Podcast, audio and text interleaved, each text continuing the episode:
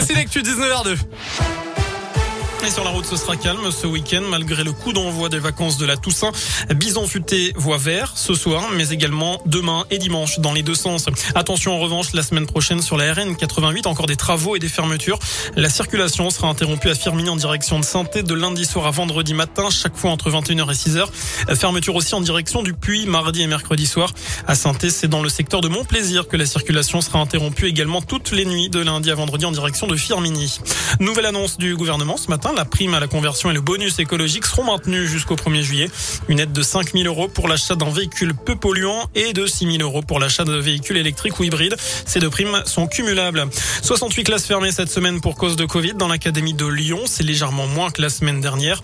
176 élèves et 5 personnels ont été testés positifs. Là aussi, les chiffres sont en très légère baisse. Mais au niveau national, le virus du Covid a un petit peu plus circulé selon Olivier Véran. En bref, le coup d'envoi aujourd'hui de la campagne de vaccination contre la grippe. Cela concerne pour l'instant le public prioritaire, les personnes âgées de plus de 65 ans, les femmes enceintes ou encore le personnel soignant. Et puis on l'a appris tout à l'heure, Karim Benzema sera fixé le 24 novembre. Le jugement était attendu aujourd'hui dans le procès de la sextape de Mathieu Valbuena. Ce sera finalement dans un mois. Sachez que 10 mois de prison avec sursis et 75 000 euros d'amende ont été requis hier contre l'international français pour complicité de tentative de chantage. Et puis on termine avec du foot côté terrain cette fois-ci. Match saut, tension ce soir dans le chaudron. Les Verts, bon dernier, sans victoire. Défi Angers en ouverture de la 11e journée de Ligue 1.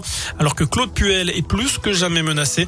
Des supporters, je vous le rappelle également, ont déployé une banderole hier à l'Etra pour le pousser à démissionner. Ce soir, le dispositif policier sera renforcé pour éviter tout risque de débordement. Le coup d'envoi de la rencontre à Geoffroy Guichard, ce sera à 21h. Voilà pour l'essentiel de l'actualité. Je vous souhaite une bonne soirée, bon match si vous êtes au stade. Et puis, je vous souhaite également un très bon week-end. Je vous laisse en compagnie de Vincent et de Nico. Merci beaucoup Sébastien.